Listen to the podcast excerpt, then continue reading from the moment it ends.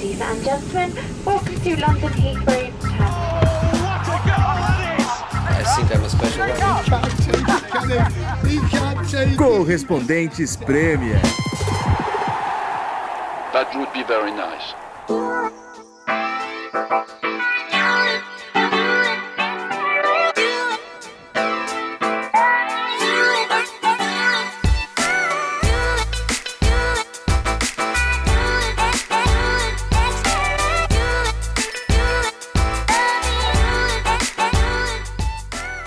Fala galera, companheiros e companheiras que estão ligados aqui no podcast Correspondentes Premier. Aqui é João Castelo Branco falando direto de Liverpool. E junto comigo via internet eu tenho Ulisses Neto em Londres e Renato Senise em Leeds. E daqui a pouquinho Nathalie Gedra também vai participar direto de Manchester com convidados muito especiais, nossos parceiros Mauro César Pereira e Paulo Andrade que estão aqui na terra do futebol para fazer um jogo em loco, dois jogos na verdade, nesse final de semana. Beleza aí, companheiros? Ulisses, tudo certo em Londres? Opa, tudo tranquilo por aqui, João, acompanhando a, o International Break, como eles dizem na Inglaterra, também os protestos do Extinction Rebellion e também o Brexit, João. Não falta assunto aqui na Inglaterra, aqui na capital da Inglaterra. É verdade, bombando. E a pacata Leeds, Senise? Olha, não é pacato, tão pacato assim, viu? Eu, eu, imaginei que fosse bem mais pacato do que é. Mas tá tudo bem por aqui, frio, chovendo. É, República tá bombando boa, mas... aí, é? é, eu tô... essas, essas moças são do curso de nutrição, é isso? Não? É são aquelas que você falou não? Não me complica, rapaz. Não me complica. Não tem é moça piada, nenhuma. Viu, Nathalie? É piada, e, Nathalie. Existem caixas de papelão atrás de mim. É tudo o que vocês podem ver. É, o Sinistro tá fazendo um bico aí no almoxarifado de alguma empresa. Né? Precisa ganhar a vida de alguma maneira, né? É isso aí. É, rapaziada, olha, vamos falar daqui a pouco é, de Premier League, vamos falar um pouquinho também dessa data FIFA, porque tivemos né, acontecimentos bons e ruins né, em campo. Vamos falar da situação da Inglaterra lá na Bulgária, mas primeiro eu queria destacar alguns momentos especiais dessa data FIFA. É, começando em homenagem a Ulisses por um gol de Batshuayi. Batshuayi, Ulisses, fez um gol. E sabe o que? Quando ele comemorou o gol, deu para ver a cueca do Batshuayi. Ah, opa! Ah, você, que momento, hein? E você sabe, sabe o que que tinha na cueca do Batshuayi? Era a cueca, cueca do Bob Esponja. Opa! Aí sim, tá vendo? Ele é um brincalhão, né? Mas sabe que ele tem essa personalidade reverente mesmo. Lá na gravação ele só ficava fazendo piada. Ele é meio tímido e tal, mas fazia. que não combina, né, com quem faz piada. Mas ele. Mas na hora que ele. As poucas vezes que ele abriu a boca foi pra, pra fazer alguma piada. Então acho ele... que é por isso que ele gosta das, piadas, das cuecas de Bob Esponja. Ele mostrou a cueca do Bob Esponja na gravação ou não? Não, na gravação a gente não teve esse prazer aí de ah, ver as, as, peças íntimas do Batshuayi. Não. Hum. Pra quem não acompanha todos os episódios, a gente brinca com isso sobre o Batshuayi, porque desde que ele contou uma história de que o Batshuayi não conseguia fazer gol nem sem goleiro numa filmagem ali, ele não para de fazer gol. O caro... Pois é, cara. É.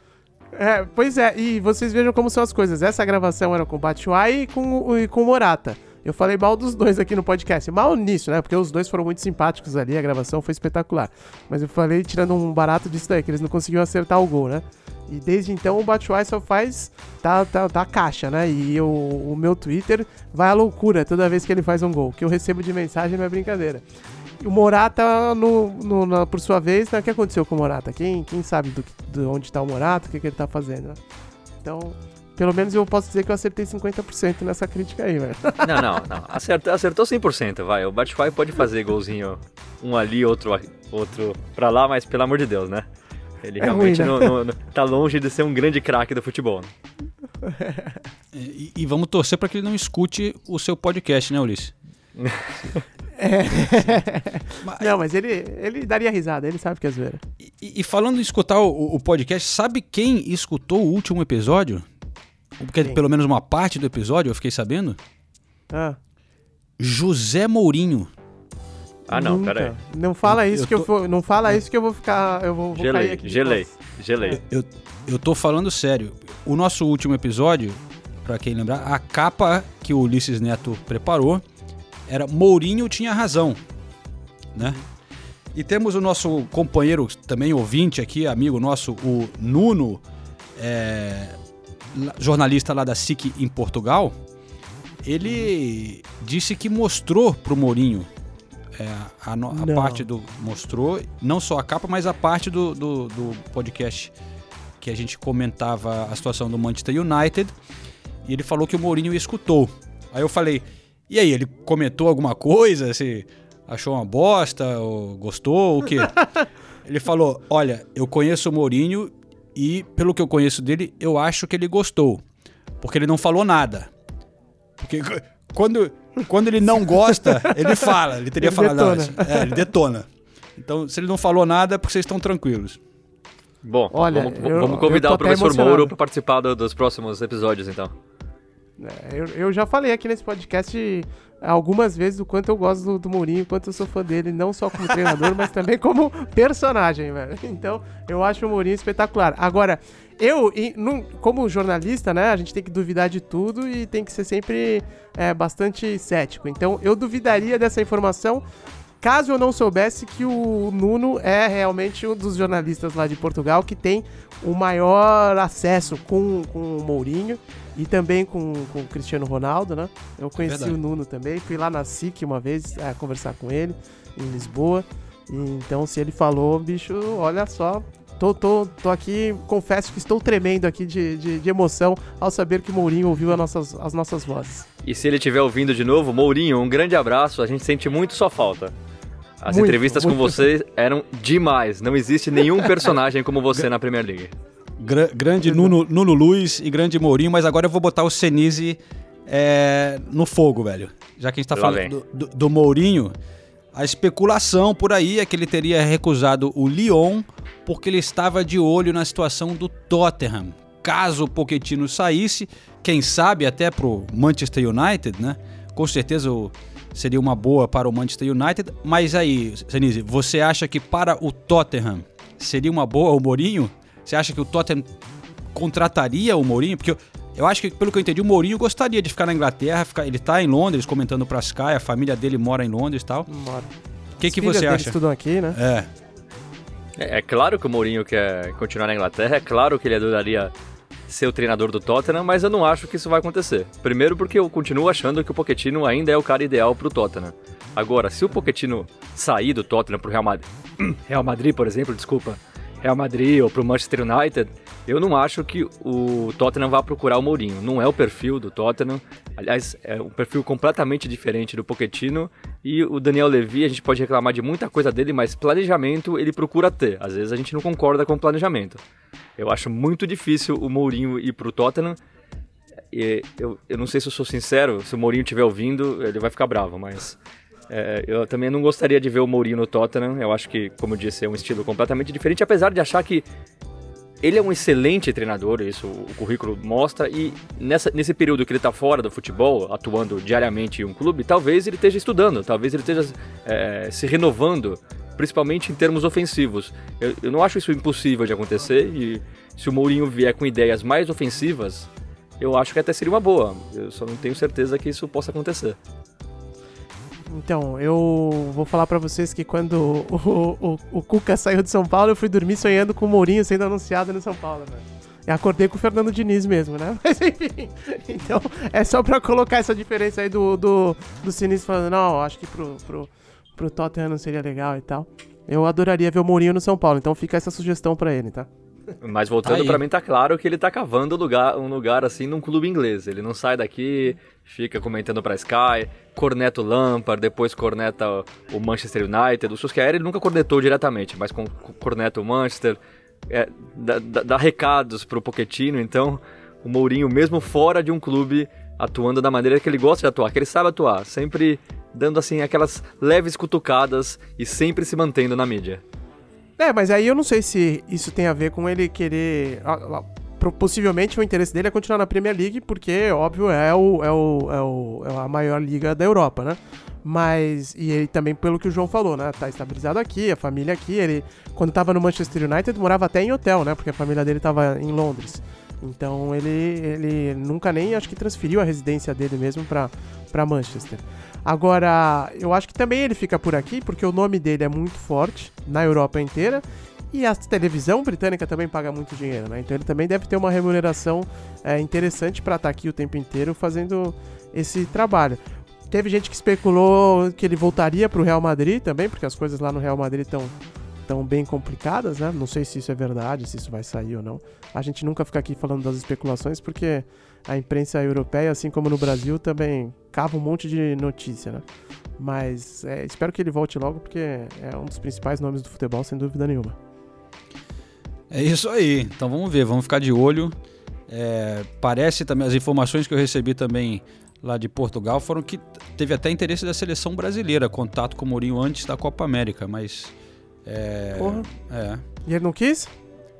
Aí parece que como, como o Tite ganhou a Copa América tal, não sei o que. Eu vou, eu vou atrás dessa história direito antes de ficar falando, mas.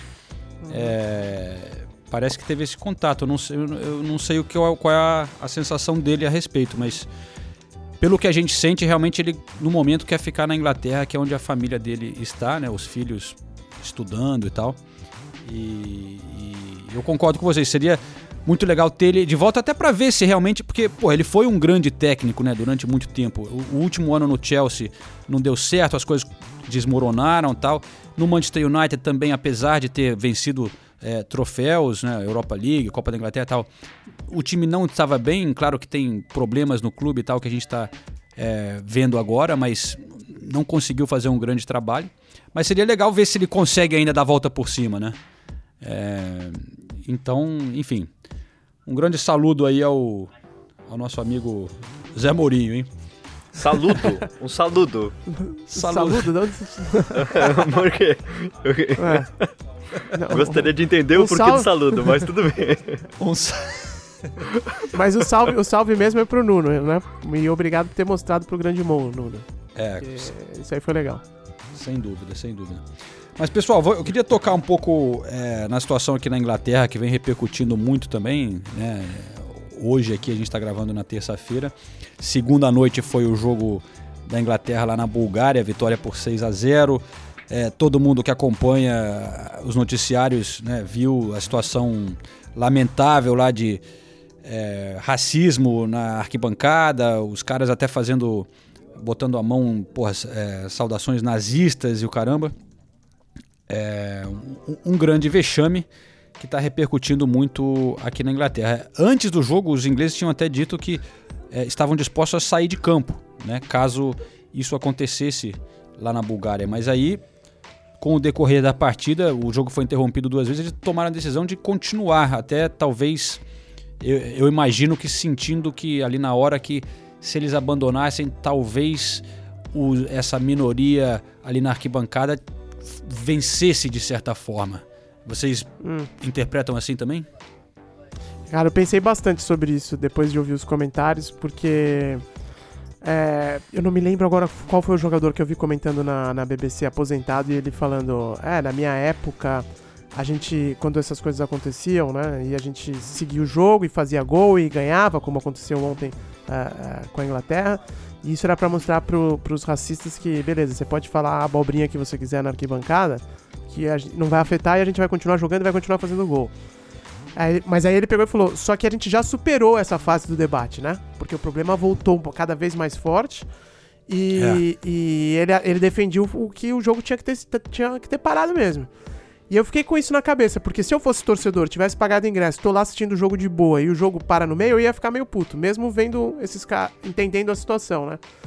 Ah, e tem os compromissos comerciais, tem muita coisa por trás que a gente não pode ignorar. Não tem como você também é, só fazer o discurso bonito aqui. Entendeu? Cancelar uma partida de futebol no meio traz implicações financeiras elevadíssimas, né? Então isso tem que ser considerado também. Mas eu acho que, dada a gravidade do, do que ocorreu e do jeito que foi, é, ali me parecia um episódio de cancelar o jogo, sim, cara. De parar e falar, não, infelizmente e, não vai ter mais nada. E parece que eles já estavam, no intervalo, eles já estavam com o ok da própria UEFA e da Federação Inglesa, né? Apo é, já é. estavam apoiando caso é, tomassem a decisão de, de, de, parar o jogo, né?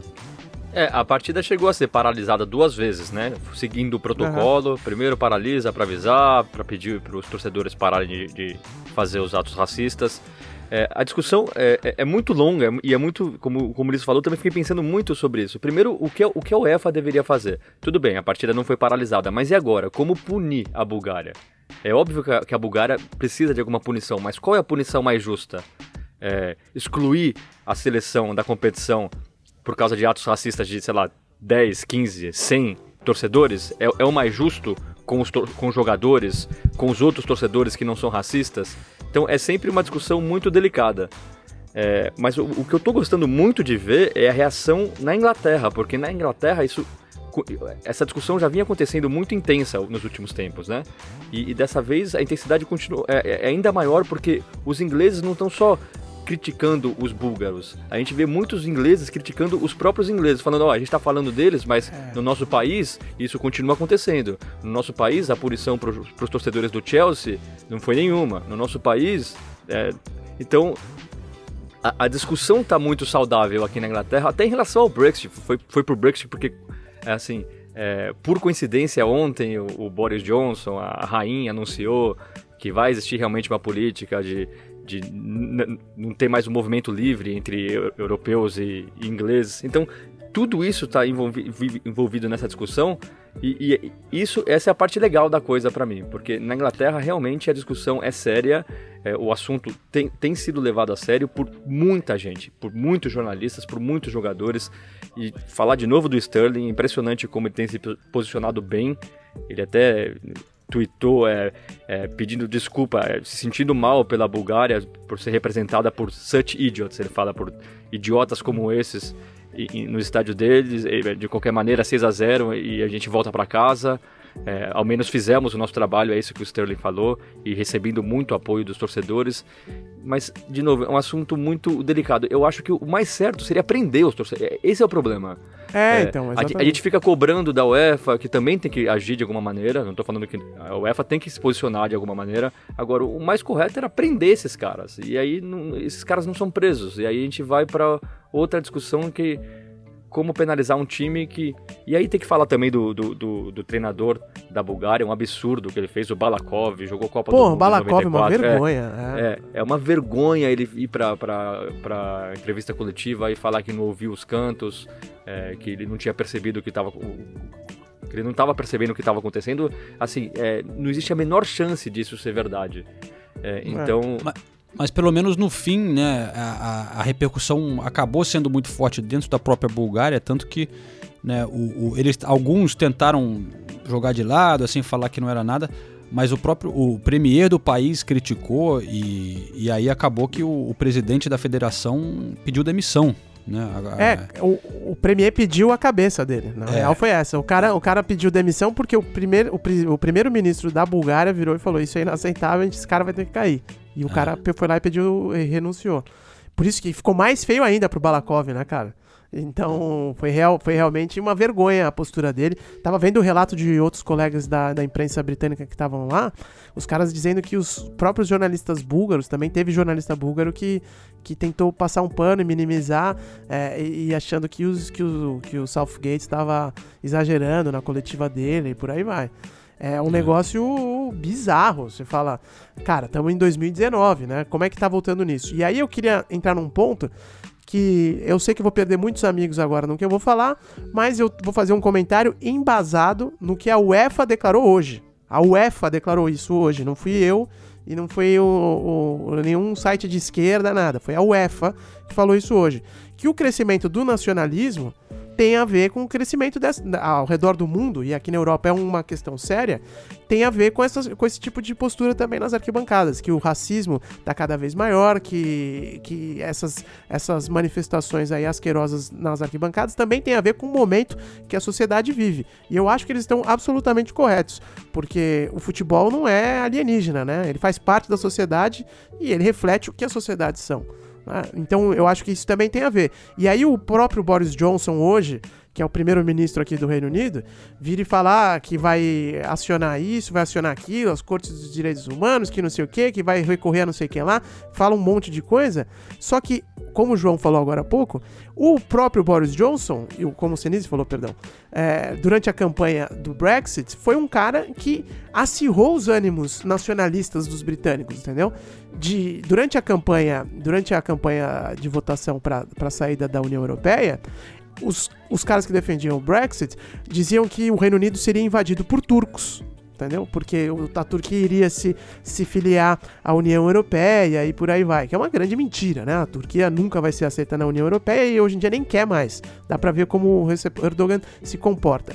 E, e, e, eles usavam isso, mas mesmo que se filiasse, você imagina você falar um negócio desse na televisão, na campanha, falar, não, a gente vai ser invadido por um outro país, por, como se fosse um negócio absolutamente negativo. Eles falavam, reclamavam das pessoas do leste europeu que vêm para cá. Então, eles mesmos criaram um ambiente em que esse tipo de coisa é tolerável, entendeu? É.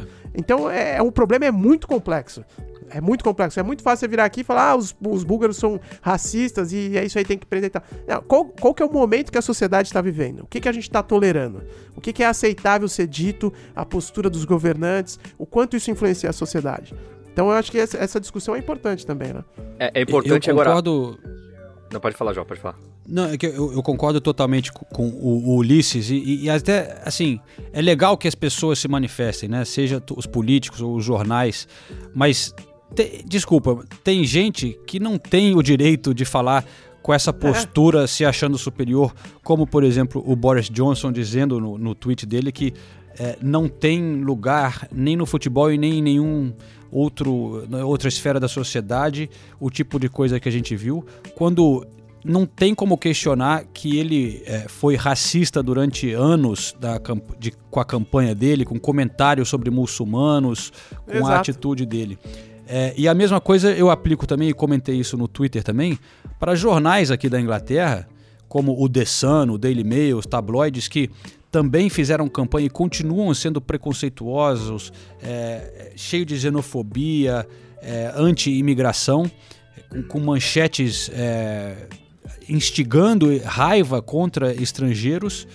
E aí, porque teve toda essa indignação com o que aconteceu na Bulgária, estão todos agora criticando os búlgaros e falando que é absurdo e tal, e que isso é, não pode acontecer.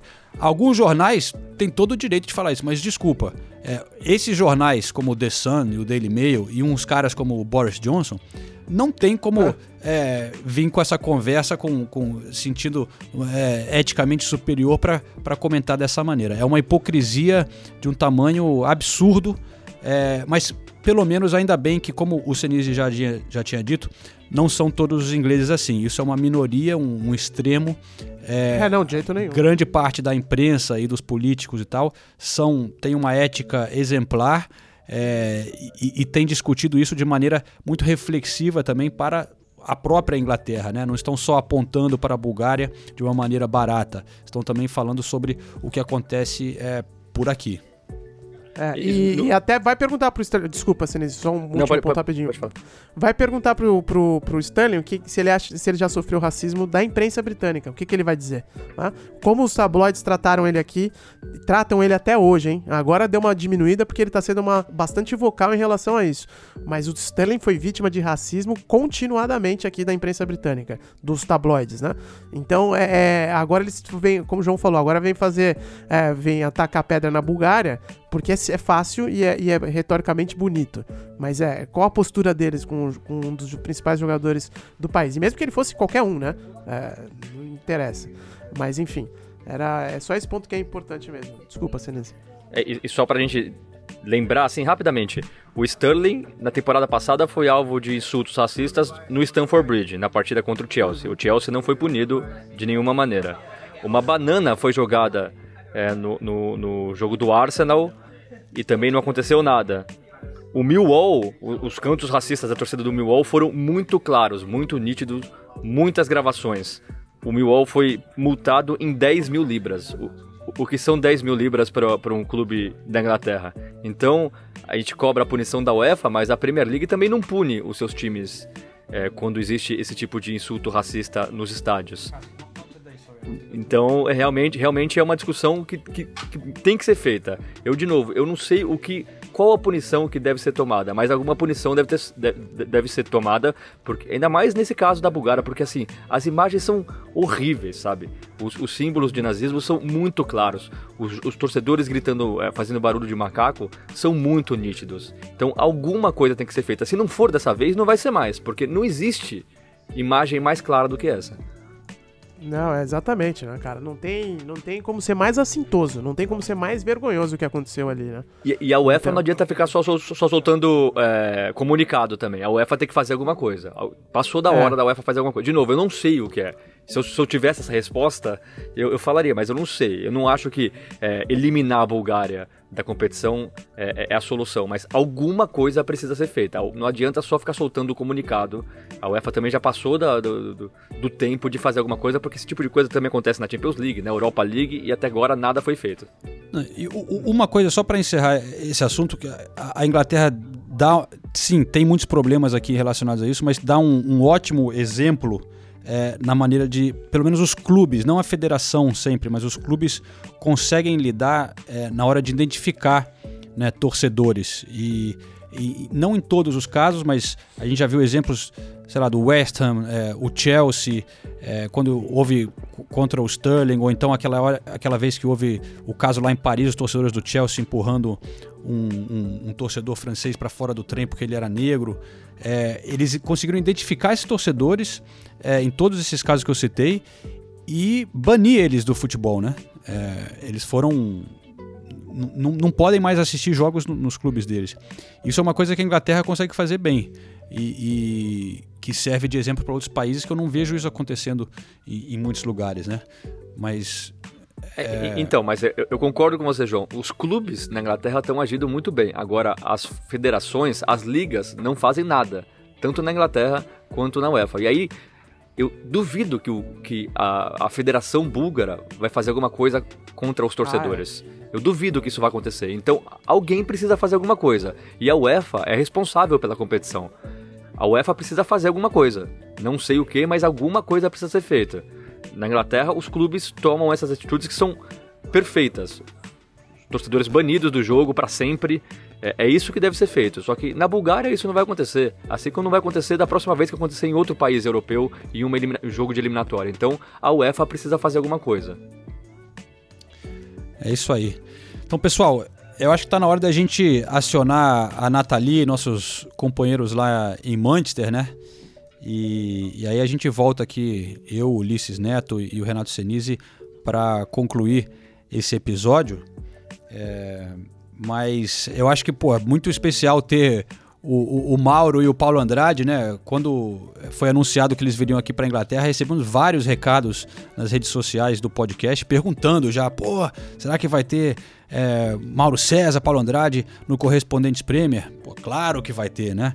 Eles são grandes parceiros nossos e não só nesse episódio agora teremos, temos a participação deles, mas eu vou encontrar com eles aqui em Liverpool no sábado para o jogo do Everton. Estarei com eles no domingo também para o jogo do Manchester United contra o Liverpool. Então também vou preparar um material legal para o próximo episódio com a participação dos nossos companheiros que são tão presentes né, na, na, na, na Premier League, né, galera? Não, animal, pô. Aí sim teremos um programa de altíssimo nível, né? Eu só fico triste de não poder gravar junto com eles, porque Mauro é, e Paulo exato. Andrade, pelo amor de Deus, como, como eles são importantes pra Premier League. A gente já falou isso várias vezes, né? Mas além de tudo, são amigos que eu não vejo há algum tempo. Vou ter o prazer de encontrar em Manchester. Eu vou para Manchester gravar com o Gabriel Jesus. Vou, vou, gravar amanhã no Museu do Futebol. Vou acabar encontrando com eles, mas não para gravar. É, mas olha, que honra. Olha, olha que episódio, hein? O Mourinho uh, escutou o episódio passado. Nesse a gente conta com o Mauro e Paulo Andrade.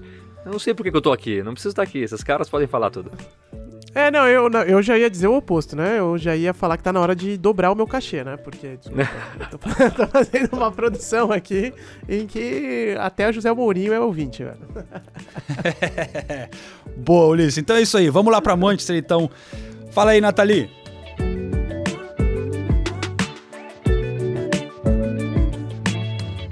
Olá meninos, olá pessoal do Correspondentes Premier que escuta a gente. Estamos numa edição muito especial, viu?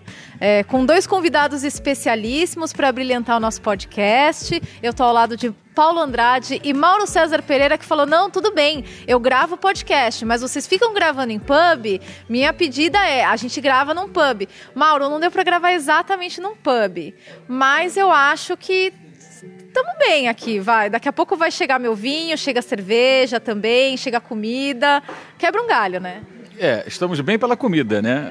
Pela cerveja não, porque não? teremos cerveja italiana, ah. o que não é exatamente o que eu esperava. Então o João Castelo Branco fica me devendo uma, já que ele é o patrão né, do correspondente Premier, que eu sempre escuto, de vez em quando participo brevemente e que bom poder participar com vocês aqui, bem legal. Paulo, fico, ficamos te devendo então uma pint, tá? Sim, sim, mas a comida quebra um galho agora, nesse momento lá. No momento exato em que as, as birras italianas estão chegando aqui.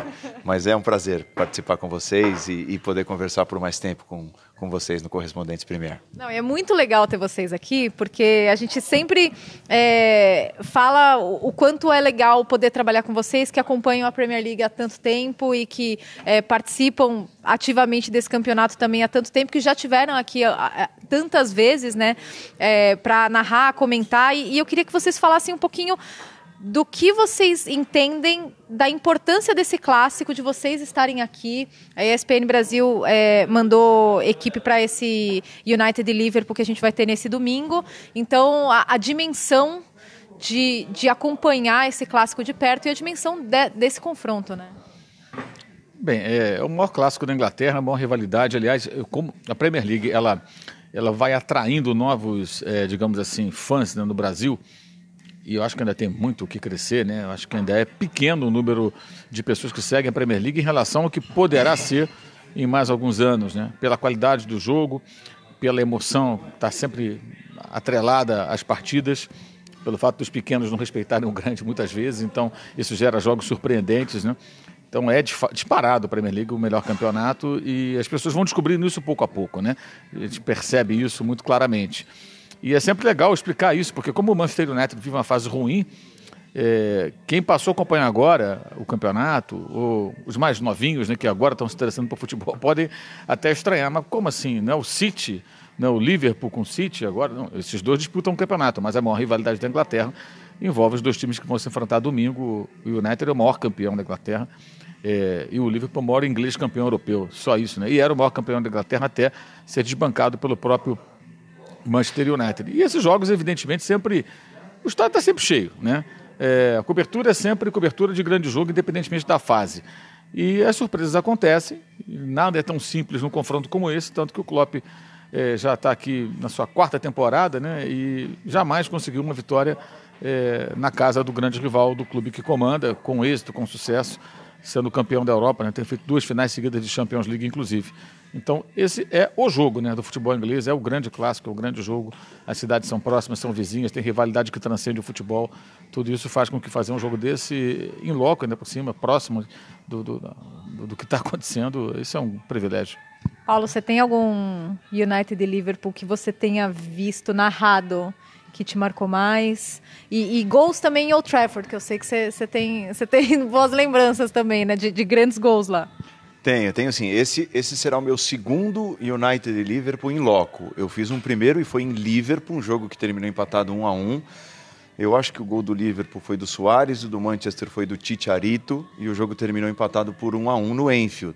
Aqui no Old Trafford é uma outra atmosfera, é, é bem diferente, até porque era o antigo Enfield, antes da ampliação, antes da reforma e tudo mais. Uh, realmente, o Old Trafford, eu já fiz muitos jogos no Old Trafford, muitos. E, e entre esses jogos, o histórico 6 a 1 né, do Manchester City contra o Manchester United, com o Balotelli levantando a camisa, dizendo por que sempre eu e tal. Foi a pior derrota da vida do Ferguson como técnico do Manchester United em quase três décadas, então marcou bastante. E você fala dos gols, teve aquele gol do Wayne Rooney, considerado um dos mais bonitos da história do Trafford, né, de bicicleta também contra o Manchester City. E, e, é um gol que ficou marcado para sempre na lembrança do torcedor do Manchester United e, e, de quem acompanha o futebol inglês.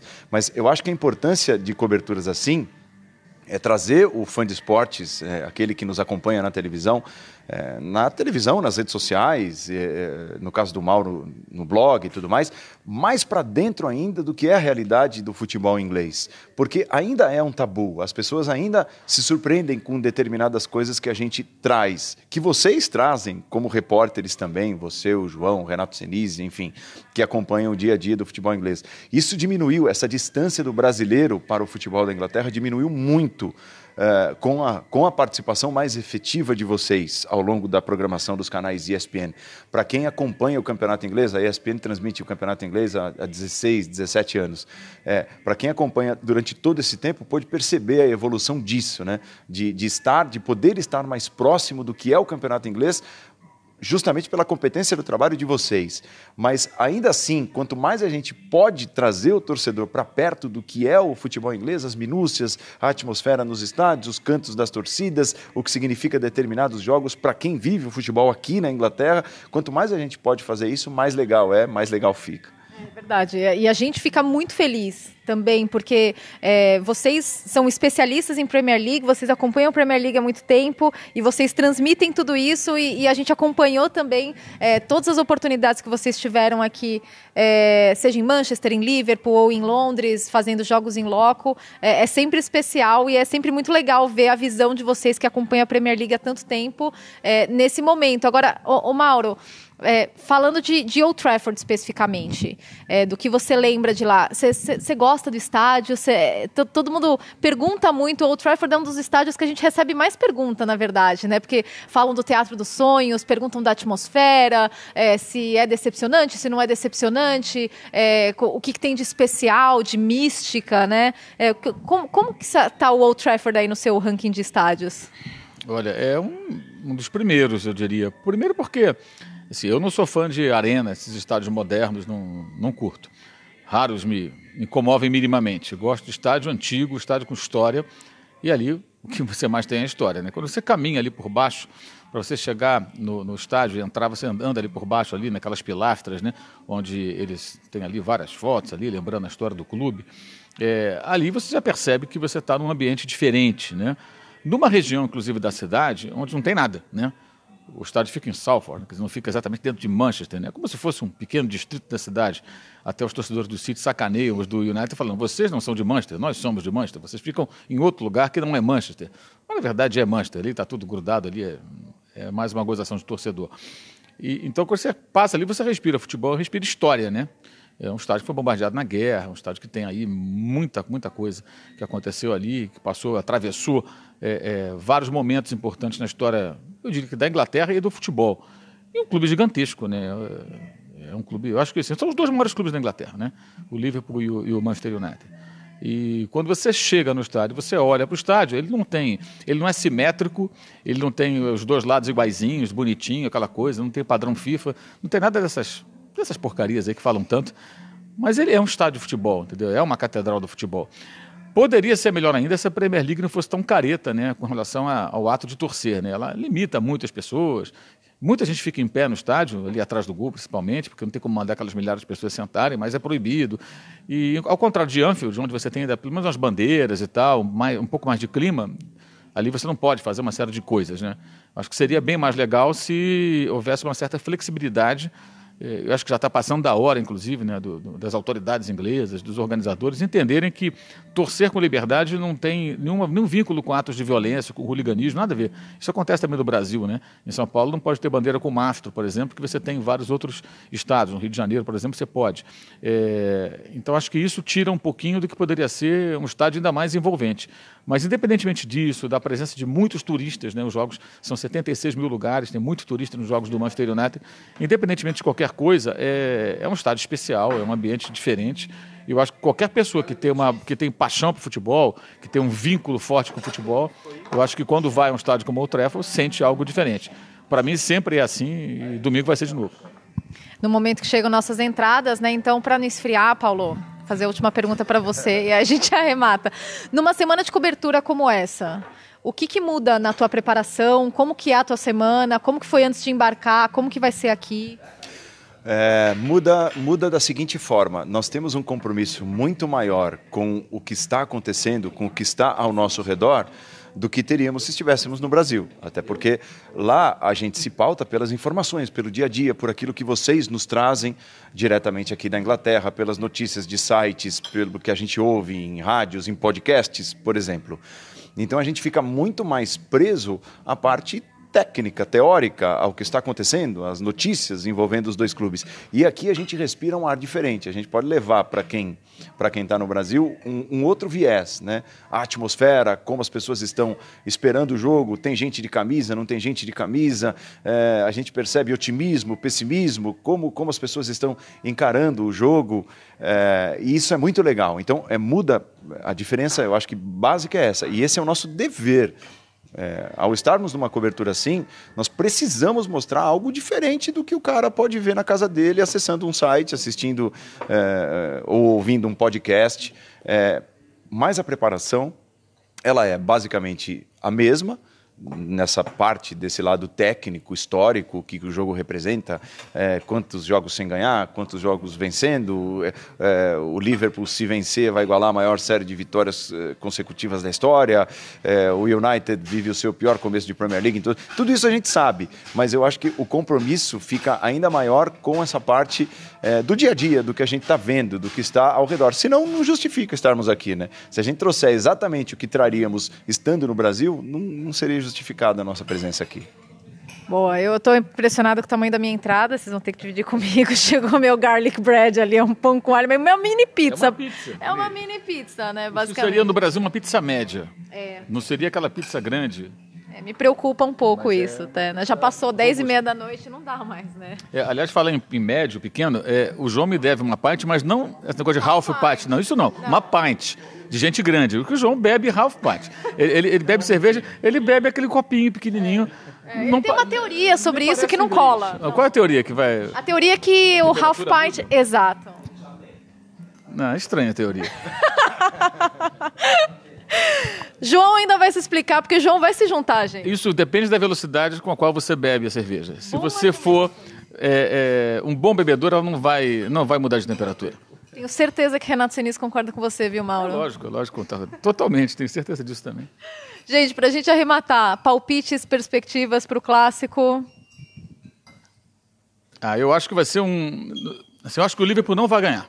É? Não vai ganhar. Esse é o meu palpite. Só? E você, Paulo? É, eu também estou nessa linha, é, não só pelo futebol do Liverpool nos últimos jogos, que não é mais aquele futebol de, de extrema consistência, mas assim, tudo indica tanto, tanto, tanto uma vitória do Liverpool que eu acho que é, nesse tipo de jogo a, a previsão acaba ficando um pouco de lado e outras coisas acabam mais envolvidas, ditando o ritmo. Então, eu acho que pode pintar uma surpresa também. Então, ó, vai que só a brusqueta tá bonita, sopinha do Mauro. A, a gente tá com a equipe completa aqui em Manchester. O João tá em Liverpool, ele vai estar tá aqui com a gente também é, no dia da partida. A gente tá com a nossa produtora, Camila Peixoto, com o Bruno, com o Fabão, fazendo. É, e, e o Chico e o Matheus. Então, uma galera aqui para cobrir esse, esse jogo super importante. Acompanhe ao longo da semana, tá, gente? É, no site, nas redes sociais e, é claro, na TV. É, acompanhe toda a nossa cobertura de Manchester United e Liverpool. E para mim é, é um prazer estar tá aqui com todos vocês. Eu sou fã do Paulo e do Mauro, sempre fui. Então, para mim é uma alegria estar trabalhando com vocês aqui pessoalmente essa semana. Muito obrigada pela participação de vocês no Correspondente. Até o próximo episódio, onde falaremos desse jogo United e Liverpool, gente. Ah, um prazer, prazer é, é meu. O, o, podcast é um sucesso, muita gente pergunta, muita gente cobra nas redes sociais, pô, por que vocês não participam? Tá, tá aí, estou participando e estou muito orgulhoso. Que bom. Com certeza. Não, é isso. É, é, aliás, é uma iniciativa do Ulisses e do João, né, lá atrás, até antes de você e o Renato ingressarem nessa aventura com eles. É muito legal porque hoje eu mesmo estou fazendo dois podcasts, né? Faço agora o Muito Mais do que Futebol com o Lúcio de Castro e a mim lá no Central 3 e faço lá no UOL com o Juca, com o Arnaldo e com o Tirone o poste de bola. E vocês começaram isso bem antes de virar uma, entre aspas, uma moda. Acho que seja uma moda, acho que é uma tendência, né? A comunicação muda, as coisas vão se transformando. O podcast é uma coisa que surgiu há um tempão atrás e de repente agora parece estar encontrando o formato. É, até pela, pela mobilidade, pela, pela possibilidade hoje de você, com o smartphone, poder ouvir, ouvir no carro, ouvir em qualquer lugar, ouvir durante um longo voo.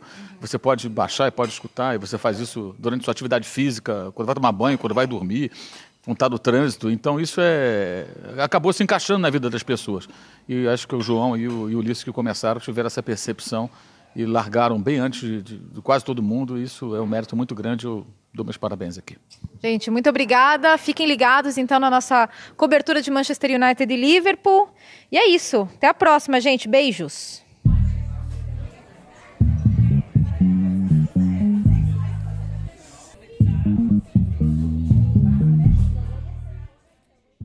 Valeu, Nathalie. Pô, muito obrigado. Show de bola essa conversa aí. Valeu, Paulo Andrade. E muito obrigado, Mauro, pelas palavras carinhosas aí sobre o Correspondentes Premier. Realmente, nós quatro já estamos aqui há dois anos e meio nessa batalha. Curtimos bastante fazer o podcast. E parabéns, Mauro, é, pelos podcasts que você está fazendo também, porque está arrebentando, né? Estão sempre ali entre os primeiros nos charts, os mais escutados do Brasil é, na área de esportes, pelo menos. Só é, tenho que conversar com você depois com mais calma sobre essa história aí do Half Pint. Você ainda tem que aprender um pouco, Mauro, mas tudo bem, daqui a pouco a gente se encontra é, em Manchester.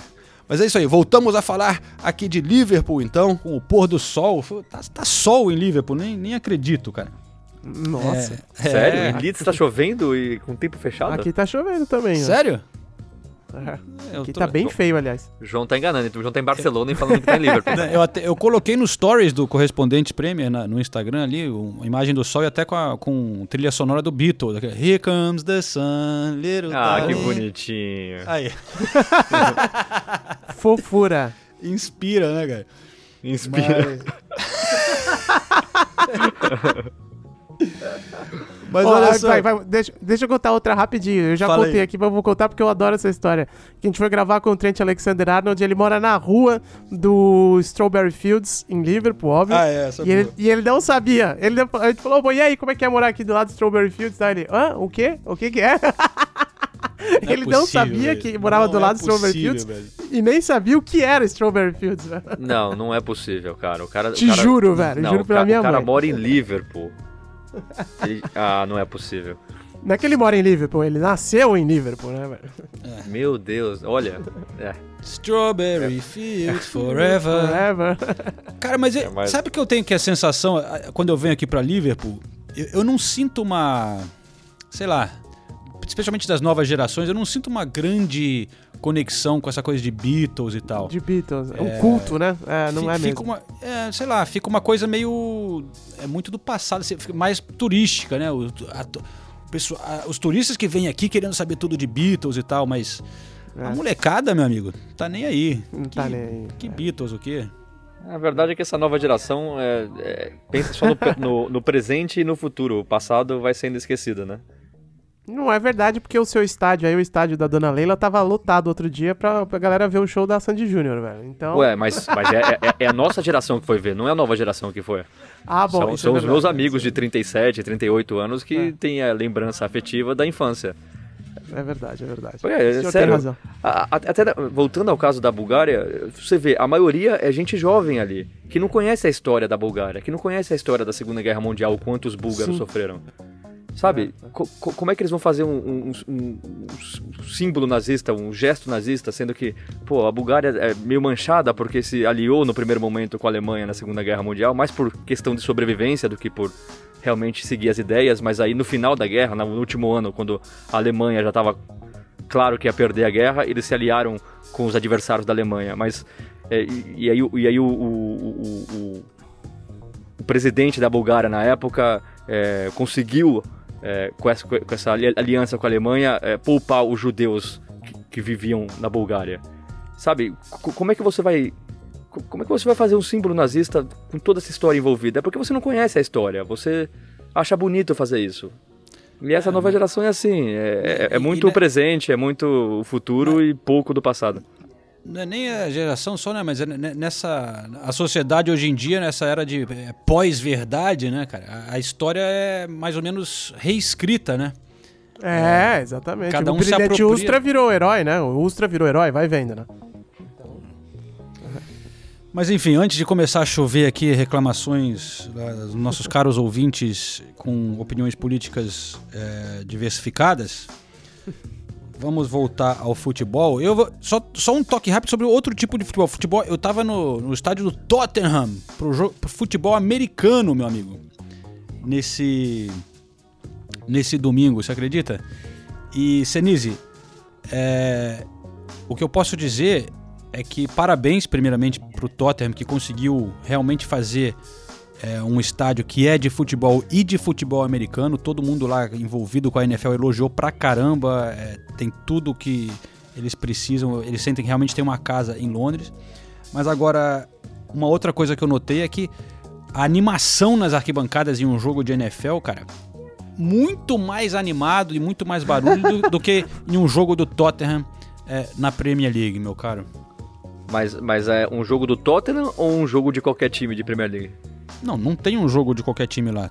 Lá só tem não, um jogo não, do Tottenham. Não, vamos lá. Vamos comparar a atmosfera de um jogo do NFL com a atmosfera de um jogo de Premier League, independente dos times envolvidos. Eu nunca fui em muitos jogos da NFL e não, eu tô comparando no mesmo estádio. tá bom, tá bom. O que você viu no jogo da NFL, a torcida foi mais animada que um jogo no Emirates, por exemplo, do Arsenal? Sim. Ah, então tá bom. Era aí que eu queria chegar. Tá bom. Aceito. Mas, é tá meio bizarro, né? Porque eu não imagino. Eu imagino que ninguém tenha saído dos Estados Unidos para vir torcer aqui, né? Então era, eu imagino que a maioria não, ali fosse de torcedores ingleses. Sabe que tem muito que vem, até. cara? Vem muita gente dos Estados Unidos aproveitando para fazer essa, a, a, a, viagem, seguir o time, mas também, sim, claro, muitos daqui da Inglaterra e de toda a Europa. Mas aí são torcedores fanáticos da NFL, ou, ou americanos que vivem aqui e tal. E a galera se. Hum. Mas é, é uma maneira de torcer é, muito diferente, cara. Eles se empolgam pra caramba com, com a jogada, levanta, grita, aquela coisa americana, tipo. É, pô, o cara roubou a bola, o cara. Ih, caraca! tipo, meio brasileiro assim, sabe? Como... Meu Deus. Foi bom esse grito aí, eu gostei, velho. Gostou, gostou? Não, eu, eu, eu, também já fui em dois jogos de NFL aqui na Inglaterra e eu também fiquei impressionado com a atmosfera. Muito legal, muito divertido. É claro que assim, é, é um pouquinho, às vezes, é um pouco superficial. Porque NFL, o jogo de NFL tem muita pausa, né? E aí o, o alto-falante fica o tempo todo incentivando a torcida a gritar, ficam várias informações, música tocando, então é sempre muito para cima o clima, né? Não é que nem é, futebol, tem um que tem momentos de, de tensão. É, NFL não, é, é, um show, né? É um show de duas horas e meia, que não para um segundo. É música, é jogo, é música. É, mas realmente a, o ambiente é muito legal e é um público completamente diferente, né? É um público que gosta de NFL e que tem a oportunidade de ver um ou dois jogos por temporada. Então, e... tenta aproveitar ao máximo essa chance que tem. E, e eu outro nunca detalhe... jogo de... Desculpa, fala aí, João, desculpa. Vai. Não, só o último, outro detalhe muito de, que, que você nota assim ali na hora também é que na Premier League você não pode beber na arquibancada, né, cara? E, e na NFL eles liberaram ali no estádio do Tottenham. Então todo mundo ali naquela cervejaria do Tottenham, pô, que tem ótimas cervejas e é, é, rápido. Todo mundo chegando na arquibancada, sentando cheio de pints, assim, todo mundo bebendo também pra caramba e tal. Eu acho que isso também ajuda ali a animar o, o clima, né? Isso com certeza influencia na animação. E outra coisa, assim, é lógico que tem um torcedor de um time que vai, torcedor do outro time, mas a maioria é, é gosta da NFL. Então, é, não, não tem rivalidade. de todos assim. os times. Né? É, todos os times. Então é todo mundo levantando na hora do, do, touchdown, todo mundo levantando na hora de um field goal ou na hora de uma inter, interceptação. Todo mundo comemorando a NFL, não os times. Então realmente é um ambiente completamente diferente de um, de um jogo de Premier League. É isso aí. É, Senise, você queria comentar rapidinho a, a, a, seleção inglesa, né? Que levou um sacode da é, República Tcheca na sexta-feira à noite lá na, em Praga, antes dessa vitória é, sobre a Bulgária, né? É, foi engraçado porque a, a imprensa e os torcedores ingleses vivem um momento de lua de mel com a Inglaterra, né? Aí perde a primeira em 10 anos em jogos de eliminatórias, aí tanto de eliminatórias para Euro quanto de eliminatórias para Copa. Foram 43 jogos sem perder. Sofreu a virada para a República Tcheca e já começa. Tá vendo? Não é tudo isso que a gente imagina. Tá vendo? O time não é tão bom. Só foi pegar um time um pouquinho mais difícil fora de casa que perdeu. Aí já começam as críticas, começam os questionamentos. Ah, por que, que o Mason Mount foi titular? Ele era o único meia e ele nem jogou de meia, ele jogou aberto na esquerda. E aí ganha de 6 a 0 da Bulgária. Ah, não, tá vendo? É, foi só um, um, um tropeço e tudo mais. Então é engraçado ver é, essa reação, né? De, vai do céu ao inferno em três dias, em duas partidas. Só que realmente serve para ligar ali um, um alerta na seleção inglesa, é, que vem sofrendo muitos gols, né? Não sofreu contra a Bulgária, mas já tinha sofrido três contra Kosovo, dois contra a República Tcheca. É, o, o Southgate testando sempre é, formações diferentes na zaga, então é, serviu para ele ficar um pouquinho mais esperto. E comentar também a opção dele pelo Trippier ao invés do Trent Alexander-Arnold, né? O Trippier foi titular nas É, duas partidas. Ficou no banco, né? O, o Trent Alexander-Arnold começou as duas partidas do banco, ele vem rodando muito a zaga, mas na direita ele tá com o Trippier e o Trippier tá jogando bem. Não acho que é melhor que o Trent Alexander-Arnold, longe disso, mas o Trippier tá fazendo bem o papel dele. E mudando, falando de outro jogo aqui da rodada, a gente não pode também deixar passar batido Ucrânia e Portugal, que Portugal conseguiu perder da Ucrânia, mas o, já que estamos falando também, já que falamos de um outro português aqui é, neste podcast, o Cristiano Ronaldo é, bateu a marca dos 700 gols, né, cara? Isso não é qualquer, não é sempre que a gente vê. Então vale a pena falar do, do golzinho de pênalti do Ronaldo contra a Ucrânia, que lhe rendeu aí um, um lugar no Olimpo dos maiores de todos os tempos. Já tinha, claro, mas é, atingir essa, essa marca é interessante. Aí a BBC estava fazendo uma reportagem sobre isso, né? Falando sobre os, os, os maiores goleadores de todos os tempos. E aí citaram uma fundação aqui que compila os dados de todos os jogadores, blá, blá, blá, que eu nem conhecia. É, evidentemente, os mil gols do Pelé, do Romário e do Túlio Maravilha só valem para eles, né? Internacionalmente, é, não se fala que eles alcançaram essa marca. E aí aqui o Cristiano Ronaldo agora aparece em sexto lugar nessa lista de maiores é, é, goleadores. E. Não, não, desculpa. Sexto lugar não. é, falei bobagem pra vocês. Ele aparece na posição. Ah, não, é isso aí. Que eles colocaram aqui em sexto lugar. É isso aí. É, Tá tudo bem, né, Ulisses? É, Di- É, dificuldade não, tá bem. ler a tabela aí, Ulisses? dificuldade. Dificuldade. Tô sem, tô sem meus óculos. Tô sem meus óculos, como diria minha avó. não. Ele tá, aparece em sexto lugar aqui na lista da, da BBC. Com 700 gols, é isso. E em primeiro lugar, Josef Bican, da, da República Tcheca, Áustria Tcheca, à época, Áustria, Áustria Tcheca. É, em segundo lugar, o Romário, o grande Romário, com 772. E o Pelé aparece em terceiro lugar com 767 gols nessa compilação aí de gols é, que a BBC está citando como uma fonte confiável. Parabéns ao Cristiano Ronaldo, Ronaldo, o segundo melhor camisa 7 do futebol na atualidade. É, pera- só, desculpa, Ulisses, só pra não passar batido, eu tô com um fone aqui meio ruim, mas você- falou Áustria Tcheca? É, au- tcheco, aus, Austrian tcheco, ah, não, tcheco, aus, eu não sei como falar, tcheco austríaco. Ele era tcheco austríaco. Ah, porque ele é dos dois países. É, eu pronunciei, pronunciei. Ah, não, não, tudo bem. É que eu achei que você tinha inventado um país aí, tipo. É, não, não, não, não tá. tipo, Áustria, substituindo a tcheca. É. Não, A ex- não. ex-Tchecoslováquia. É- Não, não, não, não. Eu quis dizer tcheco austríaco ou austro-tcheco, como preferir. Entendi. Foi mal. Me, pro- me pronunciei errado aqui. Não, não, tudo certo então. Não precisa nem editar. É, não, ele, ele nasceu na Áustria e morreu na, Tche, na em, é, mostre- nasceu em Viena e morreu em, em Praga. E eu acho que é por isso que chamam ele de, austro, de tcheco austríaco. Cara, bom, Ah, foi acho bem, que, foi bem, gostei. que- mas o, o, o Ulisses tomou um absinto aí em homenagem ao, ao cara lá de Praga. Mas olha, falando em tabela, companheiros, eu vou dar um destaque aqui que faz tempo que a gente não fala antes de encerrar. Um destaque na tabela do Fantasy, né? Do Correspondentes Premier. Ah, não, até, não, não. a- até porque eu subi para a posição número 69 na tabela. Então eu tô, tô satisfeito com o meu desempenho. Ô, louco, aqui, é- sério? A, a essa, a essa altura é, rapaz. O negócio tá. De- Deixa eu, fazer, de- deixa eu fazer o login aqui no meu, que eu não faço a menor ideia de onde eu tô. White Castle FC tá, tá ali no top 100. Mas é, em número 1, antes de começar essa rodada, tá o Thiago Pinheiro com o time Class on Grass. Parabéns, 517 pontos. Segundo lugar, Os Canalhas 13, do Cauê Mesquita, que subiu para a segunda colocação. Então, aí o destaco, destaque da, da galera ali. Você tá com quantos Ulisses- pontos, João? Quantos pontos? É, Vamos ver aqui. Pera aí. Tem que entrar aqui. Não, deixa, eu pensei que a resposta ia ser mais fácil. É, Eu tô, eu tô na posição 371. Rapaz. Que vergonha. Eu tô no 69 com 451 pontos. Ah, eu, eu tô você- com. eu, eu- eu eu- abandonei, tá? Eu tô com 412. ah, por que abandonou? Eu abandonei, velho, porque eu só consigo me dedicar a um dos dois e eu vou me dedicar ao Cartola, perdoa. Ah, que vergonha, cara. É muito, é muito fantasy, cara. Eu só consigo fazer um fantasy por, por temporada. Mas, mas você mora onde? É, eu moro em Londres, né? Mas como diria Cláudio Karsug, né? Não, eu tô. Não, eu tô brincando. Mas é porque o meu, minha grande paixão ainda é o São Paulo Futebol Clube. Eu não vou ser hipócrita aqui pra vocês.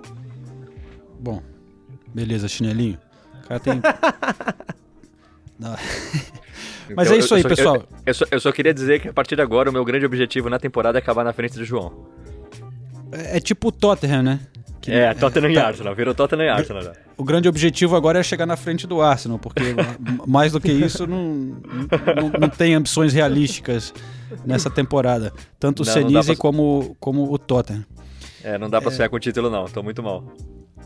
É, rapaz. Mas então, ó, com a minha. Já que eu botei a camisa de torcedor nesse finalzinho de episódio, eu vou deixar uma recomendação hoje aqui. É, para a nossa galera, especialmente para os nossos companheiros Gunners, mas também todo mundo que acompanhava a Premier League é, naquela época que o Arsenal brilhava, cara. O grande figura que é o Ian Wright, que foi um dos grandes atacantes da história do Arsenal, né? Um pouco antes de chegar o Henry e tal. Ele é comentarista Ian aqui. Right, right, right. É, pô. É, ele chegou a pegar aquele time na era Wenger e tal, no, no finalzinho da carreira dele. Mas ele tá com um canal de YouTube agora e, e ele foi pra Holanda e fez uma entrevista. Tem um vídeo de 40 minutos ele entrevistando o Bergkamp na casa do Bergkamp. E o Bergkamp mostra tudo na casa dele, os camisas e os troféus, e ficam lembrando de momentos é, do, do Arsenal. Eu não, não tive tempo de assistir tu- tudo ainda, mas é, fica aí minha recomendação é, pra galera, porque é- é um vídeo bem legal, duas grandes figuras aí do Arsenal. Beleza? Alguma recomendação Boa, dos boa senhores, não? Hoje, hoje esse vídeo seria gravado por Chaka e. Rhys Nelson. Chaka e Sacanagem. Nelson. Ai, meu Deus. Seria legal um do, do Tottenham. Não, o Tottenham até tem jogadores tipo É, né? Gascoigne e Ginola, vai. O Klinsmann seria legal, hein? Klinsmann, pô, imagina Gascoigne e Klinsmann, que legal. Porra. Mas pena que o Gascoigne consegue. falar, o Gasconi tá vivo ainda? consegue nem Eu andar direito, né? É, o Gasconi tá, tá só a capa, né, cara? É, O Gascoigne, infelizmente, tá no caminho do, do, do grande George Best, né? Mais ou menos. É, exatamente. Pelo menos já viveu mais, né? É, não sei até que idade viveu o Best. Ele viveu bem também, cara. É, tá, mas, mas acho que ele. Bom, depois a gente, eu confiro aqui. Mas é isso aí então, né? Senhores, mais alguma coisa? Podemos tocar então, porque eu tenho que sair ali pra frente de Anfield para participar da programação da ESPN Brasil. Agora é ao vivo o dia inteiro aqui, com a Nathalie lá de Manchester, com o pessoal. Eu aqui em Liverpool, será assim toda semana. E o fogo aqui já começou a esfriar aqui na Inglaterra, né, galera? Aqui, porra, eu, eu ainda, não, não- ainda não chegou na época de, de pegar gorro, luva e tal, mas eu já tô cogitando. casaco já. Meu, a, a- a meia grossa já teve que ser acionada, eu tô quase cogitando a cirola, hein? Cirola! Meu Deus, qu- Não foi qu- foda. quantos momentos Foi uma importantes. cirola nesse- do. É, do Bob Esponja. Foi uma cirola. Ó, só, só, só pra dar informação, o George Best realmente. eu- o Gascoigne precisa viver sete anos a mais, é, contando a partir de hoje, pra chegar na idade do que o George Best morreu. O George Best é, viveu até os 59 anos, o Gascoigne tem 52. Não sei Façam se chega. suas apostas. É. O caro George Best, que né, tem a famosa. Gastei metade do meu dinheiro em carros e mulheres e o resto É. eu desperdicei, né? Ah, é a outra metade eu desperdicei. É muito boa essa frase. Mas é isso aí então, senhores. Valeu e até a próxima semana. Valeu, galera. Valeu, Celise. Valeu, gente. Abraço.